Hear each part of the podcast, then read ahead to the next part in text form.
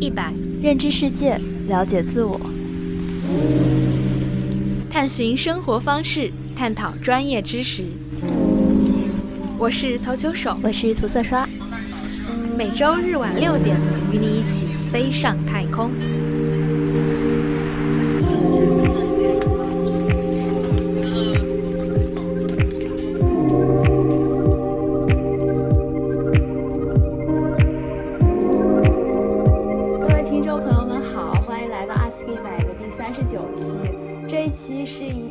讨论，我们想聊的话题是同温层和舒适圈。我们想聊聊留在同温层和舒适圈是一件可耻的事吗？这一期的圆桌呢，我们采用了一种比较新颖的形式。嗯、如果说你听到这里有有印象的话，前几天我们在 Ask 一百的微信公众号上面发起了一个读者群。那么今天请到的嘉宾就是从读者群里边报名来参与讨论的云鹏。然后非常感谢云鹏来参加今天的圆桌。然后，嗯，云鹏说他想要报名的原因是自己目前最近也有一些就是想要离开暂时待的工作的这个舒适圈，因此就对这两个概念产生了思考。然后，嗯，我投球手和测量员的话，我们。嗯，每个人对这两个概念也有一些不同的看法。那我们今天就来进入讨论。那首先呢，嗯，因为之前在读者群里边发起这个问题之后，有很多热心的读者在群里跟大家聊了一些。我的观察是，好像每个人对同温层和舒适圈的概念的定义不太一样，甚至也有一些读者好像不太清楚这个概念是什么意思。所以我想，我们干脆从定义开始吧。应该，嗯。测量员应该也会比较喜欢这种开场方式，先从定义聊起。没有，我觉得台在这一期节目里边还是蛮必要的。那就请测量员先来说一说吧。按照我的理解，同温层是一种人的集合，这这种划分方式是由对某个问题的观点来决定的。所以我觉得，呃，同同温层。它它如何划分，取决于我们在讨论什么样的问题。如果我们讨论的问题足够多，那世界上就没有任何两个人会在同一个同温层里面。当然，这是我的观点，呃，非常严重的基于集合论的定义。至于舒适圈，我将它定义成，呃，令人令人，也就是令拥有舒适圈的主体感到舒适的生活方式。好严谨的定义，我还以为你要从。那个大气学科的那个定义说起哦，因为我们今天的主要讨论话题不是对于专业名词的滥用，所以我就不从那地方说起了。呃，以上只是我的一些理解，因为我接触这这两个词机会比较少，或者说我跟这两个词也不熟，不怎么认识他们，所以我就只能这样望文生义，呃，管中窥豹。来这样进行一个抛砖引玉的定义。投球手应该对这两个概念比较熟悉。嗯，对，我记得我第一次听到同温层这个词的时候，是我一八年，当时正好是台湾大选，然后我在日本碰到了台大的同学，他就经常使用同温层这个词来代指身边的台大精英同学们。对他，他其实，嗯，是有一个比较明确的群体指向的。然后后面我就上网查，发现，呃，同温层这个词的确和政治选举相关。就是近年来一系列的政治选举，选举类似于台湾选举和美国选举，都暴露出来了很多沉默者的声音。而这些沉默者的声音，让一些一直在发生的精英群体意识到，哦，原来我们处在一个政治意见很相似的圈层里面。然后他们反过来去定义了这些相似的圈层为，呃，同温层，也就是说那种持有相同价值观的群体。所以，就这是我对同温层的定义啊，是，嗯，一个比较偏政治意义的，而且是偏认知，呃，相似性的。嗯，舒适圈的话，这个就大家很小时候就开始说了吧？可能它的使用，嗯，最开最就是它的使用历史可能会比同温层要更早一点。它就是说，我感觉它更像是一种偏自我管理型的，而不是偏社会政治型的。它是说你是不是处在一个自己感到类似的圈子里，呃，自己感到很舒适、很稳定的圈子里。然后在这个圈子里面，如果你去做。同样做一直都在做着类似的事情，和相同的人打着交道，然后也生活在一个熟悉的环境里面，所以你就自然而然的感到了自在。然后这是我对这两个词的一个理解。呃，下面进入测量员的提问环节。第一个问题：当你在定义同温层的时候，你提到这是一个有政治传媒色彩的概念，那么它跟我们的关系是什么？如果它跟我们没有关系的话，我们也不用讨论了，对不对？我我我先说啊，我对同温层舒适圈的理解和投球手是比较相似的。然后针对测量员刚刚说的这个问题，就是我觉得人是难以离开政治的呀。就是虽然一开始这个概念可能是纯政治化的，比如说涉及到选举和你，比如说支持哪个党派，但是它它也会渗透到你的生活之中。就比如说在。呃，就是很多关于美国大选的研究嘛，然后去区分哪些人在支持民主党，哪些人在支持共和党，尤其是特朗普。然后人们会发现，就是呃，支持民主党的人，他们可能在除了选举之外的其他很多生活观念上面也有很多的相似之处。所以说，他就嗯，从政治这个领域被拓展到了更多你的生活方式上面。好的，我只是想确认这一点。我的第二个问题是。在投球手对舒适圈的定义中，圈子的定义是什么？也许与其去就是正向定义，不如反向定义。就是当你在做某件事情的时候，你意识到你对这个事情或者这个环境很感到很陌生，然后它使你产生了一种不舒适的感觉，那就说明这件事情在你的舒适圈之外。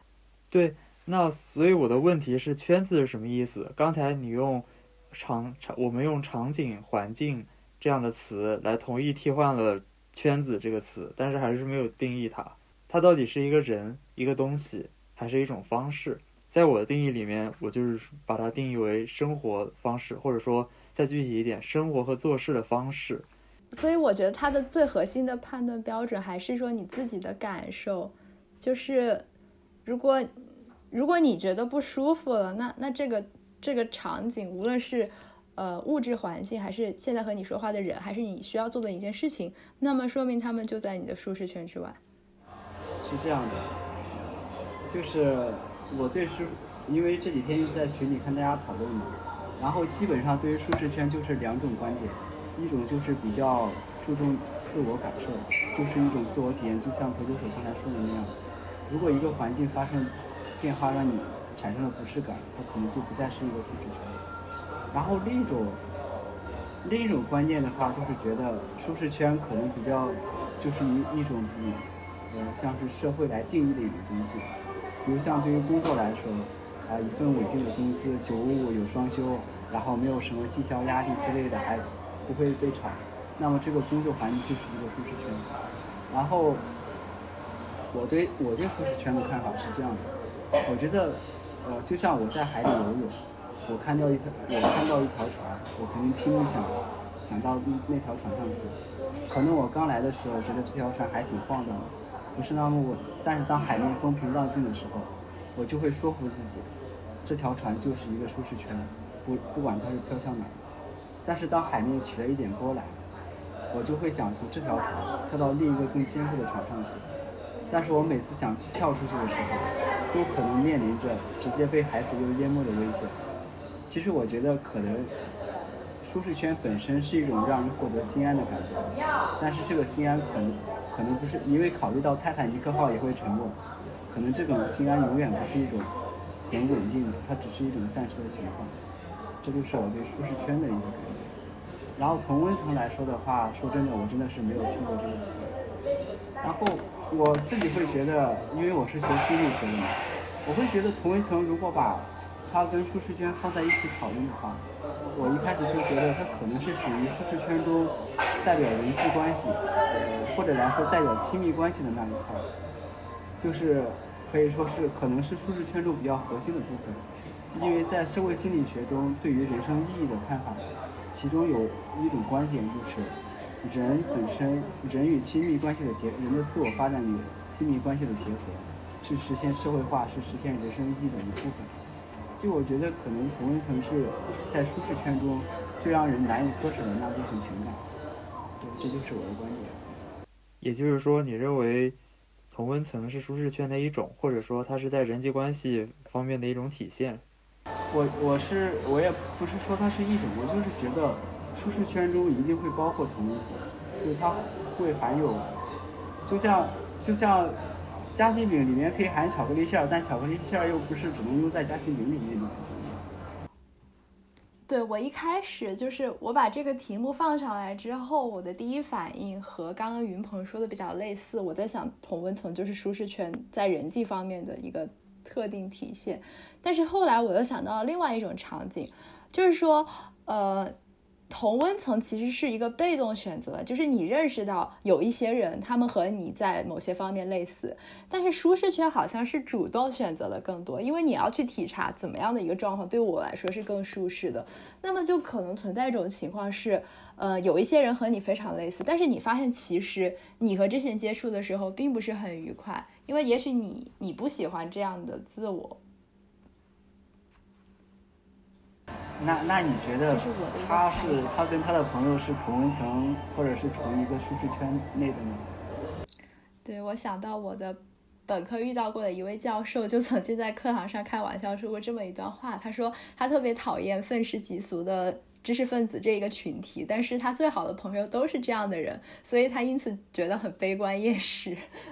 就是听起来感觉好像同温层是我们无意识当中可能形成了一个人际关系型的圈子，对吧？它它就是由我们过往既有的这么多年的人生历史决定，把我们推到这个圈子里面。比如说，我们一直在这个大学里面学习，那么可能我们遇到的都是同样类型的人。嗯，那么那么这种人就是我们身边的同文层，但是呃，舒适圈可能并不同文层处在这个同文层里面不一定导向一定会感受到舒适。然后我就觉得这种就是同温层和舒适圈他们的非重叠的部分其实是蛮有意思的，就是，嗯，因为如果说你意识到和你类似的人，其实你并没有那么喜欢的话，是就这是一种主体意识觉醒的时刻吧。然后，然后你可能在这样的刺激之下，然后想要去想，那那什么对我来说是喜欢的，然后再去思考我的舒适圈到到底是什么。就是在在我们这个圆桌场上的各位，觉得说到了现在，我们能够有一个共识的概念了吗？我们能够就同温层舒适圈进一步讨论下去了吗？我觉得至少讨论到现在，互相诘问到现在，我们对于同温层和舒适圈的观点是不矛盾的，虽然很不一样，所以我觉得可以了。那我想接下来想讨论的一个问题是，嗯，如果说我们提出了这个观念，把它放到圆桌上来讨论，至少我和投球手吧，应该有有这样的想法。然后云鹏也是想要加加入这个讨论，测量员可能没有。那我们三位的话，就是，嗯，为什么最近很想要去讨论它呢？有什么事情引发了你对它的思考吗？呃，那既然我报名了，我就先说一下吧。虽然不能说最近吧，其实这是一个嗯、比较比较长的一个原因，然后我简短说一下。我先其实可以简简单自我介绍一下，我是一九年从心理学就心理系专业毕业之后呢，我是又回家考研的，就是那种就是直接去全力以赴去二战嘛，但是还是没有考上。然后两次考研失败之后，就对我自信打击就比较大，其实在找工作的时候也不是很有信心。后来就看到深圳这边有一个国企招那个人力嘛，然后当时觉得呃，国企，然后人力也也也不需要什么专业，然后觉得也比较稳定，那就去呗。然后在这里还有几个同学嘛，所以就是当时就觉得这个就挺符合可能一般人对于一个工作场合舒适圈这样一个定义嘛，然后就来到了这里，在这里工作了一年的时间，然后就是到最近，尤其是过完年之后，就是对自己本身来说，呃，发未来的发展就是，呃，产生一些怀疑嘛。因为说白了吧，尤其是国企的人力资源，真的随便随便找个人，我觉得来个高中生，我给他培训一周也是能做的。就觉得好像在这里工工作其实是不适应目前这个社会发展的。就就像我说那个船的例子一样，当海面风平浪静的时候，你会你会不断说服自己，就算它可能不是那么的舒适，你都会不断的说服自己，还好，就是在一个舒适圈内。但是只要起了一点波动，你就会会想要去别的地方。我现在就是这样一种心态，其实就是，呃，你说舒适圈会让你感到安心，不会那么焦虑，但是恰恰也是你对未来一种不稳定的焦虑感和不安心感，会让你去想要去就是走出所谓的舒适圈，所以我才会想，正好有看到这个话题，就想来讨论一下。我觉得很有意思，就是在你刚刚的叙述里面，其实，嗯，可以看到一个跳出自己这个圈子往回看的那个视角。就是我觉得对于提出舒适圈和同文层的大背景，就是先你跳出来了，然后你意识到了你存在，嗯，你在一个圈子里面，然后你产生了一种对于这个圈子本身的怀疑，也或者说是你说的焦虑，嗯，或者说担忧。在这种，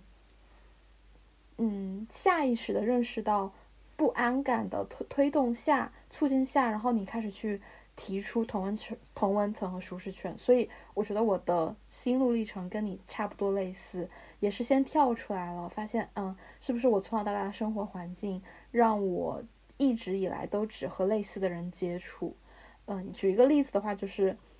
之前我提出“同温层”这个圈这个词的时候，测量员说这个词他知道的可能只有我和涂色刷会用。那么这个时候我就会哎反思，是不是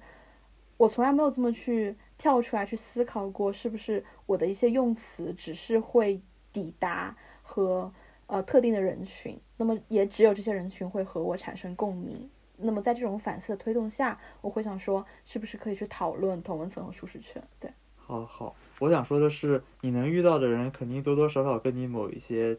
方面是相似的。比如说，你能遇到我，因为我们上的是同一所学校。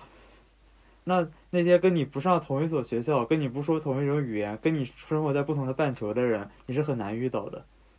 是，就是有些时候你推出学校的大门，然后你走到外面，看到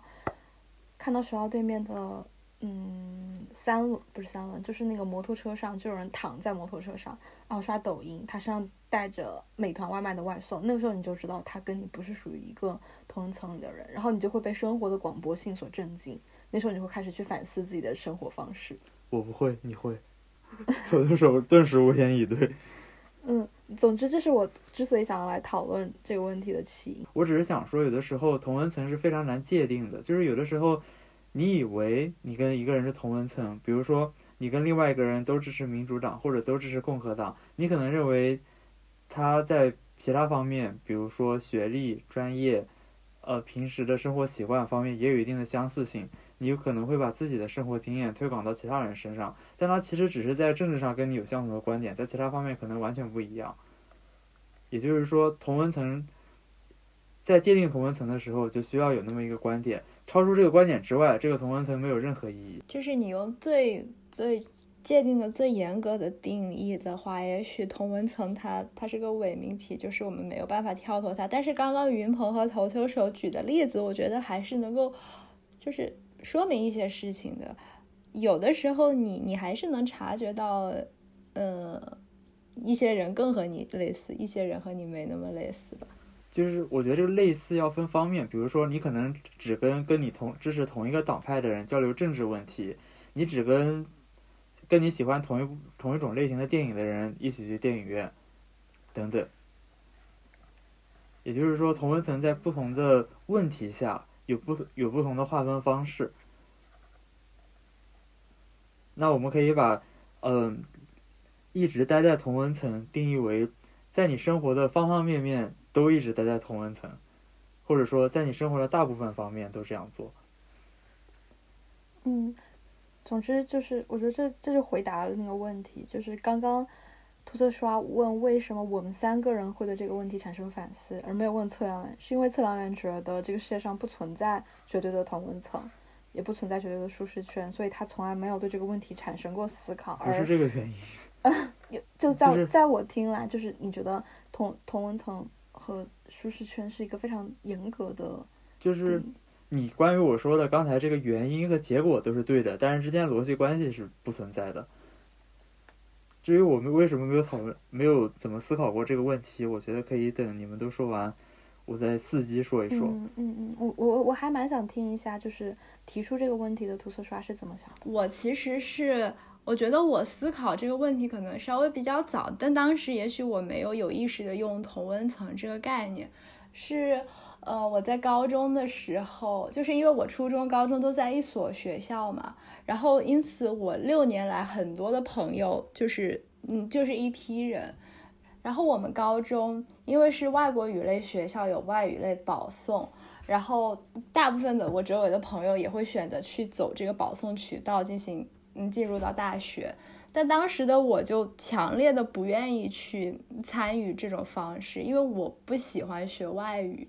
然后，嗯，就有一个印象很深刻的场景，我以前也跟投球手说过。有一天晚上，他们要分保送班了，然后那些选择要保送的同学好像要到另外一个教室去开会，然后老师说，请这些同学现在去开会，然后就全班的黑压压的一大片人都站起来了，然后就往外面走，然后我就记得当时好像投球手还回头看了一眼，我还跟他眼神对视了一下，然后等他们都走了之后，教室里就只剩下五个人了，本来我们班有六十多个，然后。当时那个场景给我的冲击很大，就是，哎，为什么忽然我就和身边大部分朋友做出了这么不同的选择？后来在上了大学之后，我也一直在追问我当初为什么观念就改变了。嗯，我我我的想法是说，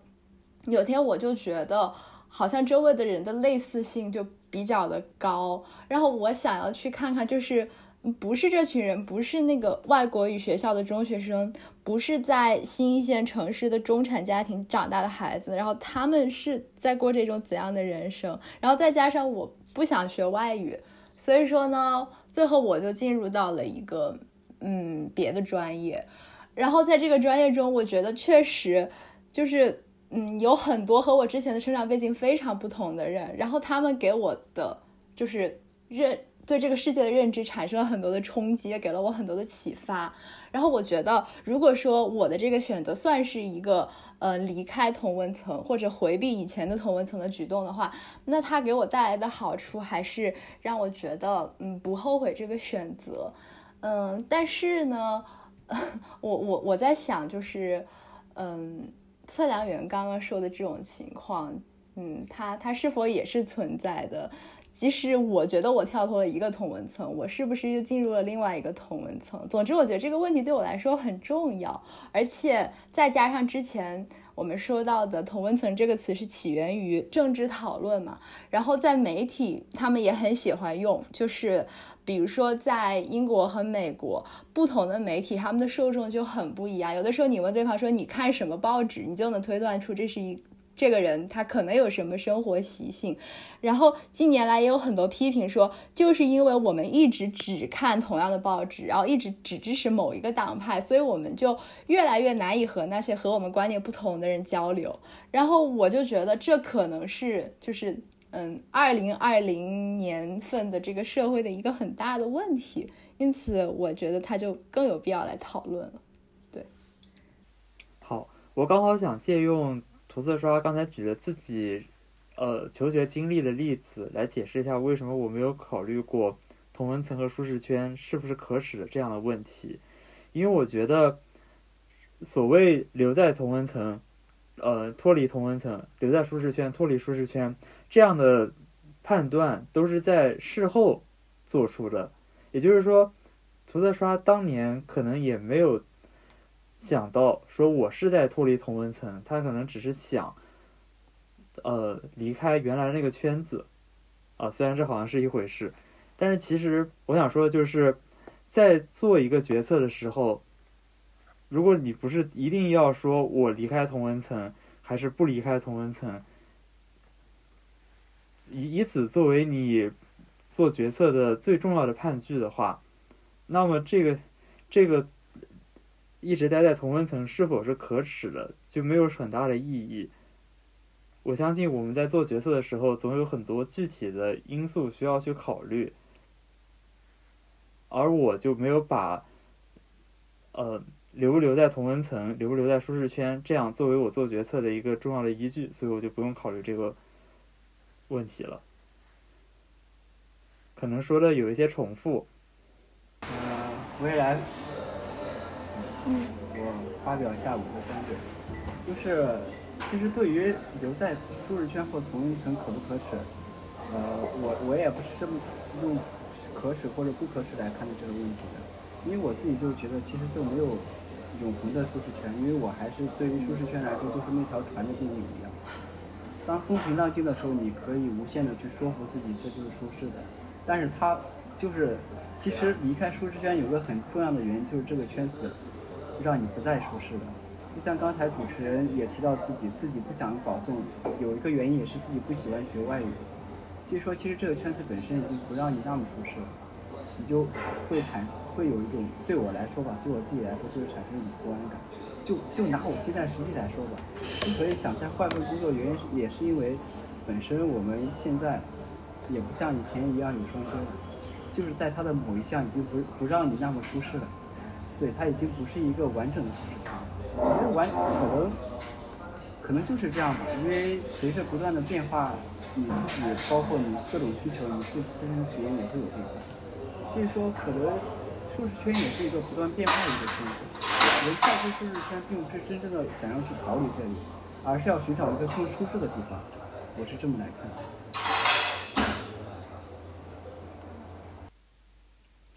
好，那我想稍微总结一下，就是趋利避害，选择舒适或者说更舒适才是人类的本能。至于同同温层的去留，那就不是一个考虑的要素。至少从刚才云鹏的叙述和我自己的观点来看是这样的。就是我并我并不知道涂色刷当时在选择不保送的时候有没有把一定要脱离周围的这些同学，或者说去结识其他的同学。作为做决策的一个重要的原因，嗯，我其实不知道我跟你们在不在一个同文层，但是我我想说，我之前看那个我们的共享文档里面，投球时候有写到说，呃，就是什么，他引用了一个广告词叫“人生的乐趣就在于超越极限”，这个是说人生的乐趣就在于跨出舒适圈，但是刚刚测量员下的结论是说。人的本性是趋于留在舒适圈，好像有产生一种矛盾。不是，超越也是为了怎么说呢？我觉得其实呃，测量员说的是有一定道理的。他的趋利避害并不是留在这里，而是他到另一个，就是像我刚才说的一样，可能让你更舒适的地方。这两这两个舒适圈可能不是一个圈子，可能随着你自己心情的变化，比如说有的人。可能放弃一个专业，完全进到另一个专业里，完全去到一个不同的天地。但你不能说这两个舒适圈是完全等同的。可能对他自身的感感受来说，对他来说这个舒适的，但也并不是他留在那里。嗯，可能很多情况是，呃，你要离开当前的这个舒适圈，是要经过一段不那么舒适的的时间，你去适应一个新的环境。但是你做出这个选择的最最终目的是因为那个新的环境会让你更舒适。赞同。对，也就是说，趋于更加舒适才是一个怎么说，才是一个必然的趋势。至于在趋于更加舒适的过程中，是选择留还是去，这个就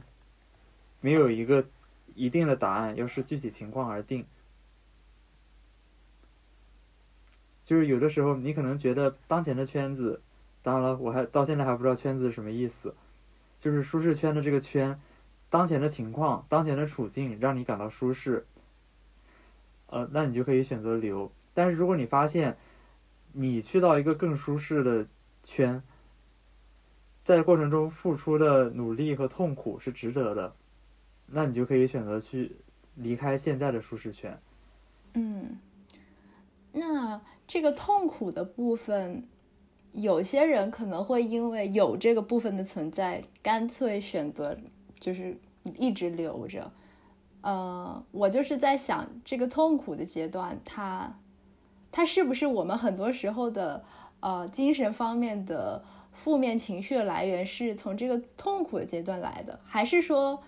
你在舒适圈里边也会产生这样不好的情绪？就是舒适圈它能不能在精神健康层面给我们一种庇护？开始也许是可以的，但是当你在进入舒适圈末期的时候，你对未来的那种焦虑和不安就已经让你忽略了所谓所谓以前让你感到舒适的一些东西。其实这些都舒适圈也会带给你焦虑，但这个焦虑是来自未来的，并不是来自现在。那那云鹏，你准备就是你是你现在说你对你的工作有一些反思吗？那你有做出决定说要换工作吗？当然在投简历啊，所以这个痛苦的部分，可能等我等我这个投完一一段时间简历之后，可以给你们分享分享，到底痛不痛苦，痛苦是什么样的。毕竟社招的话，还是劝各位学弟学妹们一定要把握校招，社招是很不容易的。我觉得投球手可能也有一些经验，因为你最近不是在做，就是和之前自己学的专业内容挺不相关的实习对，我我我是非常能够理解刚刚云鹏说的一些比较抽象性的概括，然后我能把那些抽象性的概括完完整整的对应到自己人生当中，走出舒适圈，痛苦、焦虑，形成舒适圈，继续对。继续痛苦焦虑，然后又走出那个过程。就比如说，嗯，我我觉得，我觉得我的人生就是一个不断的走出舒适圈的。那时候是没有学过英语的，没有认真学过。我也我记得我是上了初一才从才开始学 I 后面要加 am，she or he 后面要加 is 的。嗯，所以所以所以所以学英语应该是一个走出舒适圈的过程。嗯。就是就是，虽然不是主观意识到主观意识上面，但那个焦虑和不安都，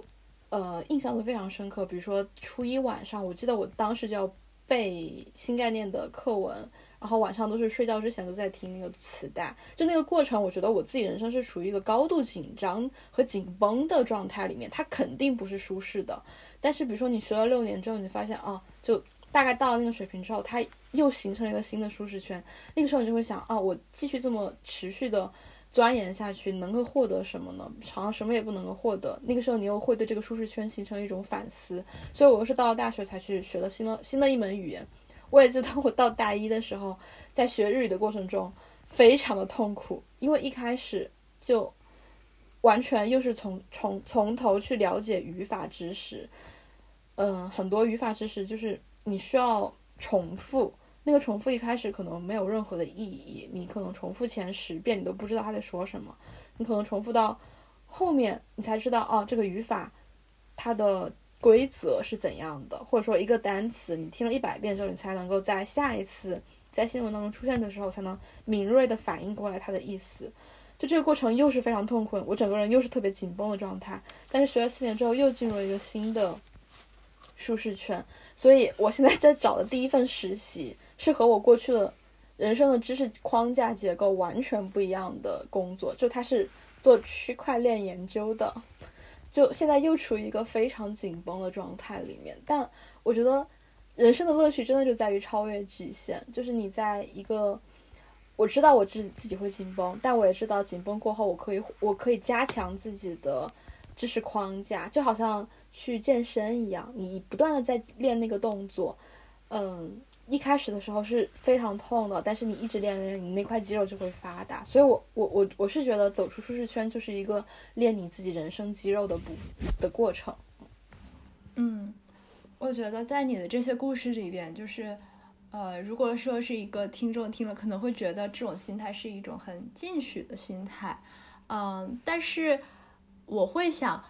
嗯，这两年好像讨论舒适圈的人有一种倾向是说，我为什么不可以就留在我的舒适圈内？他们指的舒适圈是更狭义的，就是说我我一直学日语，那么我将来就做跟日语相关的工作，我干嘛要去挑战自己？因为因为。不是，就是大家都在感叹，现在就是竞争很剧烈，然后内卷什么现象也很严重，大家都在拼命的逼着自己，因此产生了很多很多的社会问题、心理问题。所以说，有没有可能我们嗯选择一种躺平的人生？我在想，投球手有没有思考过？这真的和你最终自己想要成为什么样的人是相关的。就是我觉得我自己的进取进取心无限的迸发，是因为我想成为一个嗯更好的，然后对知识上面有好奇心的人，而这个。这个可能和我自己的人生、人生，嗯，家庭背景相关，而有些人可能他们的人生就是追求平和和安稳。我觉得这两者也不完全冲突，因为追求安稳的话，其实就追求超越的人，可能本身也是在追求一种安稳，只不过他追求的不是生活的安稳，就是一种内心上的安稳，就是只有不断的超越，才能让他心里平静，对吧？但是也有的人呢，他可能就是。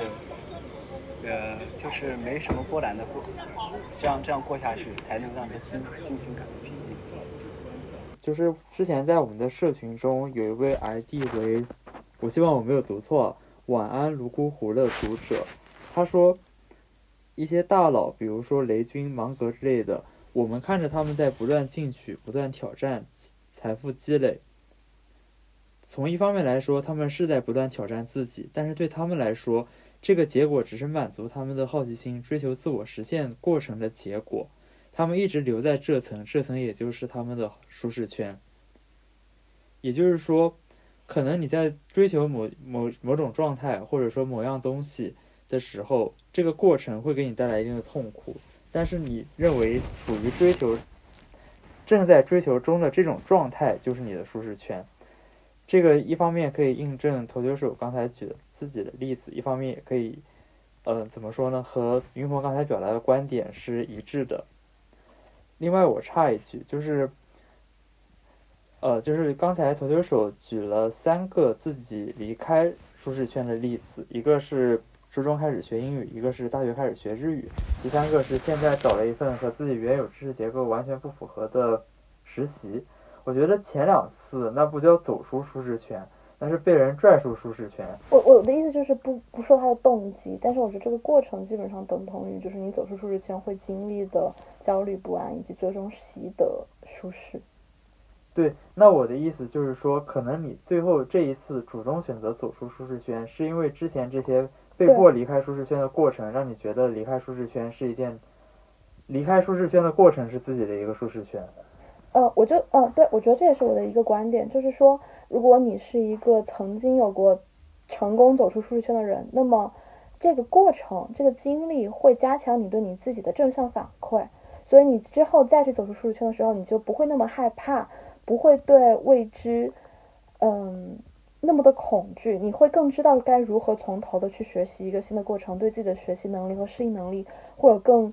呃大的自信。所以我会同呃就是赞成大家都在一定程度上。走出自己能够接受那种舒适圈，因为你每走一点，你就会有一个对自己、对那个我的正向反馈。我说的舒适圈是指令自己感到舒服的生活方式，也就是说，我把你们的、你们所说的圈定义为生活方式。那么，做自己所学专业相关的工作是一种舒生活方式，脱离自己原有生活方式也是一种生活方式。所以说我这并不是一个问题，我只是在问你们是怎么定义圈的，而我有自己的定义。嗯，我倒觉得这些讨论可以回答测量员最开始的问题，就是说什么才是一个圈呢？如果要去定义的话，嗯，就是我们可能会想有一个静态的一个圈，把把它定义出来。但是刚刚讨论好像说明，其实这个圈它是一个动态为主的。所以也许就难一点。圈就是跟你自己相关的一切，就是就是一个圈。其实本身来说，我们在我们在我们在讨论的时候，无论是舒适圈也好，其实一直都是在讨论自己，就是在讨论这个圈子中心的自己。